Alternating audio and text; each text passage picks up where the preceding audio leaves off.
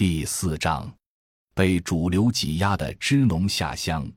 早些时候，高校内部的两极分化还不是那么严重，确实有相当多的农村来的孩子，知道自己的父老乡亲是弱势群体，农业是弱势产业，农村正在衰败，出于不甘心，就自发组织支农社团。正好也有了中央接受“三农”问题作为重大战略的历史性转变。同时，我们的新乡村建设又是以发动农民为主，自然就会产生动员力。成千上万的青年学生在高校组织支农社团，然后开展下乡支农的活动。这是新乡村建设的两个重要抓手：一个是农民组织建设，一个是学生社团支农下乡。这两者的紧密结合，就是在时代背景下所形成的两手抓、两手都要硬的新乡村建设的工作。客观地说，我们的工作与当时主流所推进的市场化改革是相悖的。所谓经济体制改革，市场化本身规律性的造成贫富差别拉大，市场化改革也就带有一种因主张市场经济而必然发生市场失灵的现象。市场经济在什么上失灵呢？在扶助弱势群体上失灵。市场只制造贫富分化，却不可能缓解贫富分化。市场失灵在什么问题上最严重呢？恰恰就是在贫富两极分化上最严重。那么，贫富分化在中国客观的改革过程中，主要表现为城乡对立的二元结构。贫富分化也就主要是城乡的两极分化。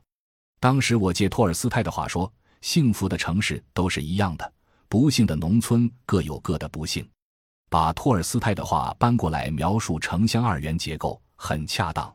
大量的资本集中在城市，因资本集中在城市产生资本溢出效应，从而使得城市收入相对比较高。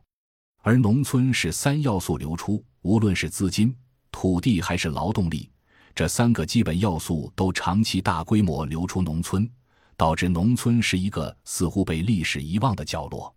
任何领域，只要三要素长期流出，一定是衰败的。所以。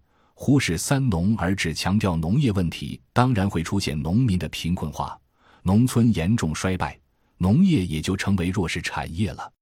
因此，按照市场化条件，我们几乎没有做事的可能。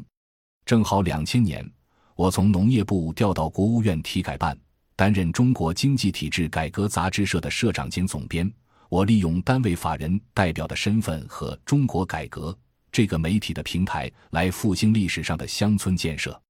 我们当时关注三农问题，主要是农民组织和青年下乡这两块工作，就在杂志社建立了一个支农调研的小组织，吸引了很多各地有志于乡村建设事业的中青年知识分子。其中，天津科技大学来了一位教师，叫刘向波，他比较多地在从事大学生支农社团的建设。帮助学生下乡开展支农调研活动。另一个跟他配合比较紧密的叫邱建生，主要是在农村发动农民参加社区大学，组织合作社。他们俩就成了杂志社这两方面的实际负责人。因为要强调对民国年间梁漱溟、晏阳初、卢作孚等前辈们的继承性，后来刘向波就发展出了梁漱溟乡村建设中心。邱建生就发展出了晏阳初平民教育发展中心。我在杂志社大概就做了三年，从二零零一年到二零零四年，正是在这段时间，乡建算是初步恢复起来了。此后，我们自己也感觉到作为弱势群体的困难重重。到二零零四年前后，乡建团队和杂志社追求利润的理念渐行渐远，那就只好离开。离开以后，各单位就没有依托了。当年毕竟还有这么一个办公场所，还有这个中央单位的名义，还能利用一点媒体资源。而一旦离开之后，就不能再使用官方资源了，怎么办？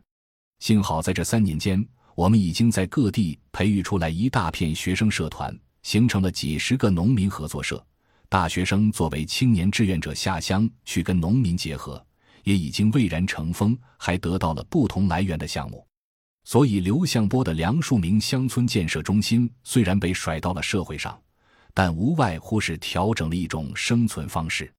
二零零三年，我们在河北定县的翟城村成立了晏阳初乡村建设学院。后来，邱建生的晏阳初平民教育发展中心也扎根在那里了，主要是在村里工作。梁漱溟乡村建设中心主要的工作是发动大学生参加培训和下乡支农，这一块的影响相对就比较大。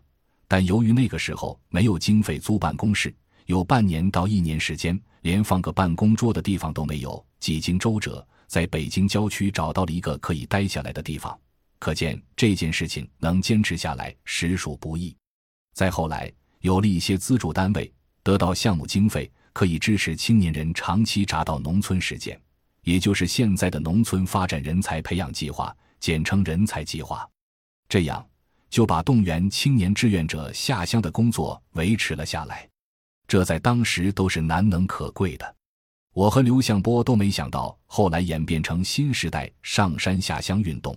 还有了这么大的社会影响。感谢您的收听，本集已经播讲完毕。喜欢请订阅专辑，关注主播主页，更多精彩内容等着你。